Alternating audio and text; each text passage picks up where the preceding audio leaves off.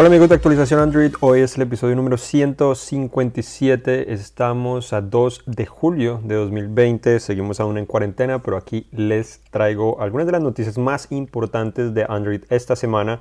Tenemos hoy muchísimas noticias, una de las más importantes, o al menos que eh, no necesariamente noticia, pero es algo que estoy haciendo, es un comparativo entre Android 11 y iOS 14 para ver cuál es mejor. Aquí les digo las ventajas y desventajas y cuál considero que es mejor. Eh, además de eso tenemos el OnePlus Nord, el Moto G 5G, también fotos publicadas de Samsung del Galaxy Note 20, también más información del procesador Snapdragon 865 Plus y muchas más noticias tenemos eh, esta semana. Entonces comenzamos hoy con probablemente em, lo más importante de el comparativo entre Android 11 y iOS 14. Sin duda que eh, después de probar los dos, de ver todo lo que está sucediendo, todas las novedades, considero que estas, las, o estas son las versiones que más se parecen entre estas dos plataformas. O anteriormente habían diferencias más claras, entonces se parecen mucho más. Entonces aquí voy a hablar principalmente de las novedades importantes y cuál considero que tiene la ventaja o cuál tiene probablemente la, desventaja y cuál me gusta de cierta manera un poco más. Entonces comenzamos con los widgets que llegaron a iOS 14.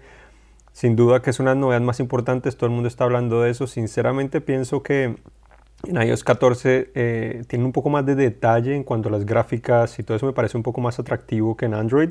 Eh, se ven más bonitas en general y además de eso también se pueden agrupar, se puede colocar una encima de otra, entonces eso me pareció un poco interesante, eh, pero claro, eh, en Android tenemos muchísimas más widgets, en, en, iOS 14 está limitado por el momento tan solo algunas aplicaciones que son de Apple, además de esto no ofrecen la más flexibilidad, no se puede redimensionar con tanta flexibilidad, o no se pueden redimensionar, en, en realidad tienes un widget y así lo tienes que utilizar y no lo puedes colocar en todas partes, no lo puedes poner en la mitad de la pantalla a menos de que ocupe todo, todo el ancho. Entonces son algunas de las cosas que, que, se encuentran en cuanto a widgets, por esa pues, razón tienen cosas y buenas cada uno de ellos. El otro son las configuraciones rápidas o el eh, Control Center o centro de controles eh, que se llaman iOS. Em, los dos ofrecen las, las, mismas funciones básicas en general, entonces para controlar Wi-Fi, cosas similares. Eh, sin embargo, en Android, no necesariamente Android 11, sino ya hemos venido en Android, generalmente te ofrecen más acceso a ajustes específicos sin necesidad de abrir las configuraciones del teléfono, los ajustes del teléfono, sino directamente desde ahí puedes interactuar de una manera un poco más avanzada, mientras que en iOS tienes que ir siempre de cierta manera a las configuraciones del teléfono si quieres más que simplemente desactivar o activar. Aparte de eso también tenemos que eh, es, es interesante el nuevo widget de música que a pesar de que no es totalmente oficial o al menos que no está habilitado de manera predeterminada en Android 11, el widget de música que ofrece las configuraciones rápidas de Android 11 eh, funciona pues, pues, relativamente bien, pero lo que ofrece es gran productividad, es algo que creo que puede permitir un poco más de control, a pesar de que anteriormente lo teníamos en las notificaciones, me parece ser que aquí está un poco mejor ubicado en la parte superior y, siempre estaría presente. En notificaciones a veces se desaparece o, cosas similares, pero aquí funcionaría de cierta manera un poco mejor. La otra novedad eh, en iOS es el App Library o el cajón de aplicaciones. En Android lo hemos tenido desde que inició Android, desde el primer teléfono. Em, la diferencia aquí es que en iOS 14 las aplicaciones las está agrupando según el tema automáticamente siempre. En Android de manera nativa no lo hace. Si hay launchers que hacen exactamente lo mismo, pero no de manera predeterminada necesariamente, ni todos los fabricantes, es muy específico, pero igual lo puedes descargar a través de Google Play, la tienda, puedes encontrar algunos de ellos eh, y descargarlo. Y bueno, y así puedes hacer prácticamente lo mismo. Entonces tienes de cierta manera más opciones. Sigues teniendo más opciones igual en Android a pesar de eso. La otra novedad es Picture in Picture, eh, imagen, en, imagen en imagen o PIP. Eh, en Android ya hemos de cierta manera disfrutado de una u otra manera esto. iOS lo había hecho al menos en lo que era iPad, pero en teléfonos no lo había hecho. Eh, de esta manera eh, me gusta un poco más la idea de iOS al menos inicialmente que te permite redimensionar la ventana eh, con mayor libertad y pues hasta ocultar esa ventana mientras que el audio se sigue reproduciendo. Esto sin duda que es algo que me gustaría mucho ver en, en Android. Sin embargo, eh, considero que a lo mejor no es posible que, por ejemplo, YouTube permita eso, porque para eso existe YouTube Premium, precisamente te hacen pagar cuando hay un video que no necesariamente, eh, quieren que no veas, sino que simplemente o, quieres, te están obligando a verlo para poder escuchar eso, menos de que estés suscrito a YouTube Premium. Entonces, de esta manera es una manera de, evitar eso, pero pues no creo que Google eh, realmente esté interesado en eso porque quiere recibir obviamente ingresos a través de YouTube Premium. Entonces, sería una limitación, no sabemos exactamente, de pronto funciona igual como lo ha hecho ah, hasta el momento, o a lo mejor hasta como lo ha hecho en Android. En este momento, en iOS 14, en la versión previa para desarrolladores, no funciona con YouTube ni siquiera, entonces es bastante limitado en cuanto a aplicaciones, mientras que en Android 11 eh, se puede encontrar en más aplicaciones. Em, entonces esta es otra ventaja y también eh, en algunas interfaces personalizadas, como puede ser Samsung, LG también ofrecía anteriormente, puedes crear ventanas flotantes eh, de toda clase de aplicaciones. Entonces eso también incrementaría muchísimo más eh, las posibilidades. Ya que hablamos un poco de eso, eso también sería multitarea. Android sin duda que sigue ofreciendo más cosas. No solo te permite precisamente dividir la pantalla con dos aplicaciones, sino también esas pantallas flotantes. En iOS por el momento no podemos hacer eso, no sabemos si lo vamos a poder hacer. Em, pero es la realidad. Igual ahora también estamos recibiendo las burbujas flotantes en, Android 11. Esto en cuanto a mensajería, como lo es Facebook Messenger, pero a través de mm, toda clase de aplicaciones de mensajería, esto también ayuda un poco a incrementar la productividad. Me gusta mucho, confieso que siempre me han gustado mucho esas burbujas. El único problema es, eh, imagino que de pronto algunos no han caído en cuenta o algo similar, consume bastante recursos, entonces si no tienes el teléfono más potente lo va a hacer más lento. Inclusive teléfonos de alta gama que muchas veces pruebo, también eh, logra generar problemas si tengo muchos burbujas abiertas, prefiero siempre cerrarlas, pero al menos cuando me escriben aparece y no me está interrumpiendo, puedo interactuar de manera eh, más simple, me parece, entonces por eso me gusta de cierta manera más. Ahora sí, de cierta manera la conclusión de esto es, eh, donde yo creo que iOS gana es que recibe actualizaciones más rápido y por más tiempo. Los teléfonos se están actualizando por más tiempo. También tiene iMessage si es que eh, te interesa. Hay muchos que les interesa, es muy importante para unos. Eh, también tiene una buena integración con otros productos, en este caso de Apple, como son los AirPods. Se puede cambiar fácilmente, digamos, los AirPods entre los dispositivos, funciona muy bien. Y también parece que la interfaz ofrece en muchas ocasiones más detalle, es un poco más atractivo eh, los iconos o cosas similares. Me parece que eh, invierten un poco más en, el detalle de, de, la interfaz. Obviamente esto varía en Android según el fabricante. Me, parece que Xiaomi hace un buen trabajo en cuanto a esos detalles, muy parecido igual lo que hace Apple. Eh, pero varía muchísimo según los diferentes fabricantes, pero pues es, algo para tener en cuenta. En cuanto eh, a Android, donde yo creo que Android gana en variedad sin duda, porque puedes encontrar teléfonos de toda clase de fabricantes, los que te puedas imaginar, diferentes precios, diferentes funciones, especificaciones, colores, tecnologías, hay prácticamente eh, lo que quieras. Entonces, no considero que todo el mundo puede comprarse un teléfono de alta gama. Em, y no necesariamente quieres tener una opción como es el iPhone SE 2020, que es la única opción que tienes si quieres eh, pues un teléfono de iPhone, al menos que si eras el iPhone 8, si lo consigues que es un poco más, más viejo, pero bueno, son teléfonos pequeños, baratos, pero si quieres algo más, si quieres un teléfono barato con pantalla grande, no lo puedes hacer con Apple, tendrías que hacerlo, em, pues lo puedes hacer con Android y tienes muchas opciones también. Entonces es algo para tener en cuenta que me gusta mucho opciones. Eh, ¿Qué más tenemos? Tenemos que también, pues, lo que ha caracterizado Android, personalización. Tiene gran personalización y control de lo que haces. Te permite controlar cómo quieres, cómo puedes hacer las cosas y cómo las podrías hacer también. Las notificaciones también generalmente son un poco más útiles, te permiten hacer más cosas. Google Assistant sin duda que es más útil que Siri. En iPhone también puedes tener Google Assistant, pero no de manera eh, nativa, entonces no necesariamente va a estar activo en todo momento como si lo hace en un teléfono Android. Y ahora también con la nueva función Nearby Share que llegaría en Android 11, que ya habilitaron algunos usuarios la prueba, eh, probablemente muchos fanáticos de Apple ya no podrían eh, echarte en cara eh, a AirDrop, que básicamente lo que hace es que te permite compartir de manera más simple los archivos con otros dispositivos del mismo ecosistema. Entonces no lo he probado con tanto detalle, todavía falta, no sabemos si todos los fabricantes de Android lo van a hacer, pero al menos es un gran paso para llegar a eso. Eh, lo claro es que los dos sistemas operativos, como mencionaba, se parecen más que nunca, lo cual puede ser bueno y malo. Considero que para los usuarios de Android, esta es la mejor versión de iOS si estás pensando en cambiarte porque se parece mucho a Android, aunque eh, todavía sigue siendo más limitado, no necesariamente ofrece la misma experiencia y como mencionaba, la variedad, ¿no? Eh, y bueno, como esto es actualización Android igual y y todo eso, eh, considero que para mí eh, Android se adapta mejor a mi personalidad y lo que busco en un teléfono.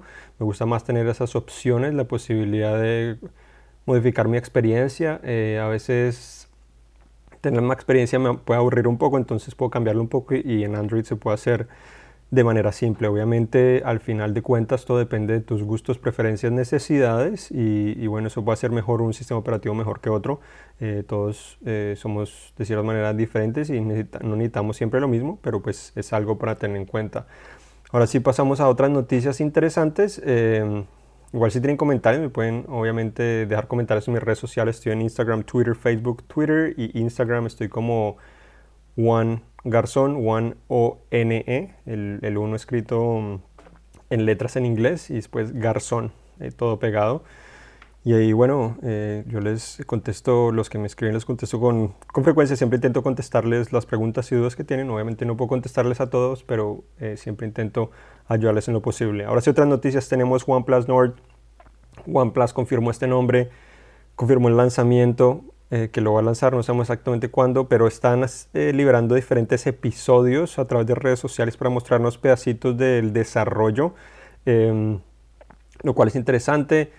Eh, también dijeron que iba a costar menos de 500 dólares, entonces al parecer este teléfono podría representar el regreso de la empresa a ese teléfono bueno, bonito y barato, no necesariamente ya, ya está llegando em, al mismo nivel de Samsung y Apple en muchas ocasiones con teléfonos básicamente en 900 dólares. O sea, obviamente siguen siendo un poquito barato en algunas ocasiones, pero igual ya está básicamente ahí. O sea, la diferencia ya no es tan grande como la primera generación. Eh, y además de esto, eh, según una entrevista, eh, revelaron que tendría un procesador Snapdragon 765G, entonces no sería necesariamente como el OnePlus One que tuvo lo mejor de lo mejor, básicamente tan solo pagando un 30% del costo de otros dispositivos o la mitad. Eh, pero bueno, tendría también 5G. La, clave que están intentando vender con este teléfono es en la promesa de ofrecer un teléfono de gama media con cámaras de teléfono insignia. Eh, aunque esto es una gran idea, me parece genial y muy inteligente que, piensen de esa manera porque así competirían básicamente solo eh, con el Pixel 3A o 4A también si lo lanzan pronto en cuanto a Android y bueno, con el iPhone ese 2020 me parece ser que es un mercado que está más abierto. Lo difícil es que OnePlus no necesariamente ha tenido las mejores cámaras con el OnePlus 8 Pro. Confieso que con el tiempo me han gustado más y más, pero no necesariamente significa que lleguen al nivel de Pixel, por ejemplo. Considero Pixel sigue siendo mi número uno.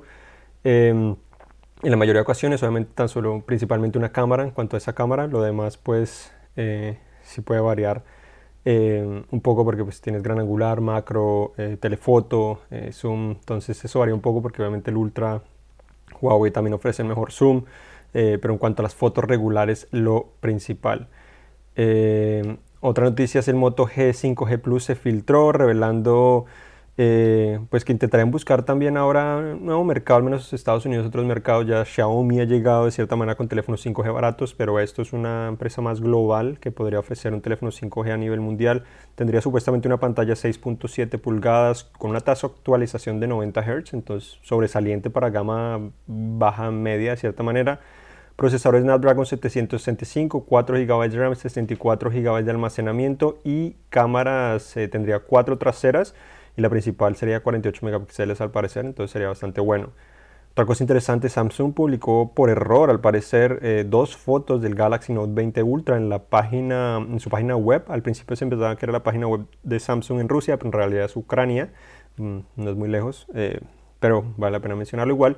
Dos imágenes que nos muestran la parte trasera y lateral del dispositivo, se ve muy bonito en color bronce o cobre, es un nuevo color.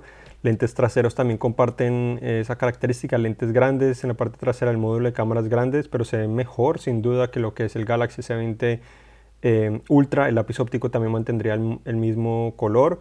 Es posible que hasta la parte trasera el vidrio sea mate, no necesariamente tan brillante como lo ha lanzado hasta el momento, eh, sino básicamente como el S20 BTS o BTS que lanzaron, que ha sido uno de los pocos que han lanzado con ese vidrio esmerilado, manera que sea muy atractivo porque atrae menos las huellas de los dedos. Otra novedad también que están rumorando eh, Ice Universe es que eh, no solo ya han mencionado que traería un nuevo procesador Exynos, en donde se vende con Exynos, sino que ahora también podría traer un nuevo procesador Snapdragon, el 865 Plus y se dice que también ese procesador llegaría en el Galaxy Fold 2, el Galaxy Z Flip 5G y el Galaxy, eh, la Galaxy Tab S7. Entonces compartiría bastantes dispositivos, al menos de Samsung. Eh, no sabemos si Samsung está fabricando este procesador. Al parecer, me imagino que los otros fabricantes van a tener problema en poder conseguir el procesador si, si Samsung quiere tener todos estos dispositivos así, o al menos que los lance mucho más tarde en el año, pero pues generalmente no los lanza necesariamente en noviembre y diciembre, sino un poco, un poco antes. Hablando del Galaxy Z Flip 5G, también se filtró en Tena, que es esta, la organización básicamente que autoriza la venta de dispositivos en China. Eh, mostró diferentes fotos del teléfono y se ve prácticamente igual que el Galaxy Z Flip que conocemos en la actualidad. Eh, una de las filtraciones más interesantes esta semana fue el Galaxy Watch 3. Se filtró por, por todas partes, básicamente caras de reloj, eh, imágenes 360 grados, se puede ver por todas partes el reloj, va a ser bastante bonito. Eh, entonces ya, ya sabemos más o menos qué esperar. Es un, se parece mucho al Galaxy Watch, sin duda. Eh, se nota que es de la serie. ya hablé de las novedades la semana, hace dos semanas, en el anterior episodio que, que hice de, de, este podcast. Y bueno, también revelaron, vendrían nueve versiones de 41 y 45 milímetros, dependiendo pues combinación de materiales, etcétera. El precio ahora sería 400 a 600 dólares, entonces sería un poco más costoso. Eh, la aplicación de Samsung, eh, Samsung Email estaría siendo reemplazada por, Outlook. Eh, traería nuevas caras de reloj convencional, nueva aplicación del clima, nuevo widget de música. Las esquinas ahora de las caras de reloj carátulas ofrecerían más información, notificaciones mejoradas. Eh, y bueno, y se ha rumorado que este reloj se presentaría el 22 de, julio. Otra noticia también que tenemos es WhatsApp. Se, se, está actualizando esta semana precisamente para para ofrecer, comenzar a ofrecer al menos en la versión beta eh, stickers animados. Tan solo hay un, un paquete de stickers eh, animados, pero ya comenzó a llegar. Se espera que en las próximas semanas llegue también a la versión regular para que todos puedan disfrutar de, esto, pero por el momento tan solo es en la versión beta. Eh, funcionan bien, pero bueno, como mencionaba, no hay muchas opciones en realidad. También se filtró el Xiaomi Mi TV Stick o TV Stick eh, no es la primera vez que lo hace, es básicamente un, un Fire TV Stick o un Roku Stick, básicamente, eh, que se conecta directamente al puerto HDMI eh, para traer, em, se espera que sea Android TV, para traer Android TV y poder darle inteligencia, una inteligencia relacionada a Android a los televisores, porque ya hay muchos televisores inteligentes. no se sabe cuándo se puede presentar, pero, pero bueno, eso es em, se filtró nuevamente. También tenemos que al parecer T-Mobile está pagando la red 5G que Sprint estaba desarrollando. El 22 de julio también Asus presentaría el ROG Phone 3. Este, este ha sido uno de los teléfonos más interesantes en los últimos años, o bueno, esta serie porque ha sido enfocado en gamers, pero ha traído tasas de actualización sorprendentes. 120 Hz OLED fue de las primeras. Se dice que este podría tener 144 también. Eh, comenzó con 90, no necesariamente fue el primero con 90, pero fue uno de los primeros, porque también estuvo el Razer. Eh, entonces, interesante, el G Project B también por el momento sería el primer teléfono plegable de LG que llegaría el próximo año. Hablar un poco del desarrollo de eso. Por el momento se conoce así, pero no sabemos cómo sería. Eh, es probable que sea enrollable, no necesariamente plegable, pero pues no sabemos la forma, diseño, función que podría traer realmente eh, ese dispositivo, pero eso es lo que, bueno, lo que se ha dicho. Eh, también el Galaxy Z Flip 5G se filtró después también en, el color bronce, igual que el, que el Note. Eh, se ve igualito que el, que el Z regular. Y, y qué más. Y tenemos, bueno, también diferentes personas intentaron modificar un poco los colores del Galaxy Note, Note 20 para para permitir ver los posibles colores que, tiene, que podría tener, porque se ha rumorado que podría ser menta y podría tener otros colores similares. Eh, y bueno, eh, eso es todo por hoy. Eh, recuerden suscribirse a nuestro newsletter de Android también, que también tenemos nuestro show más producido de actualización Android que se publica en YouTube y nuestro sitio web. Generalmente se publica el sábado, pero ahora vamos a ver si lo publicamos el jueves en eh, pues porque es festivo eh, esta semana por el 4 de julio, es festivo en Estados Unidos y también a través del verano es posible que los publiquemos ese día, pero recuerden, es más producido, más visual, eh, tratamos temas similares, pero obviamente también hay otros temas que son un poco diferentes en, muchas ocasiones. También si tienen dudas, preguntas, comentarios, siempre son bienvenidos. Juan Garzón, como menciona O-N. E-G-A-R-Z-O-N. Estoy en Instagram, Twitter principalmente, también estoy en Facebook, pero ese no es mi, mi nombre de usuario. Eh, entonces me pueden escribir ahí. Suscribirse también a nuestro canal de YouTube, que sacamos nuevos videos. Eh, también publiqué análisis de unos audífonos interesantes de Sony, que son los SP800N, eh, deportivos con cancelación de ruido, muy interesantes. Y bueno, siempre hay muchísimas noticias, espero sacar muchos análisis. Ya estoy más, eh, por ahora estoy de, de, vuelta más formalmente, así que gracias por escuchar este podcast. Recuerden compartirlo con sus amigos, conocidos, así la comunidad de actualización Android crece. Y este fue el episodio número 157 de, actualización Android, eh, hoy 2 de julio. Entonces, gracias y hasta la próxima. Chao.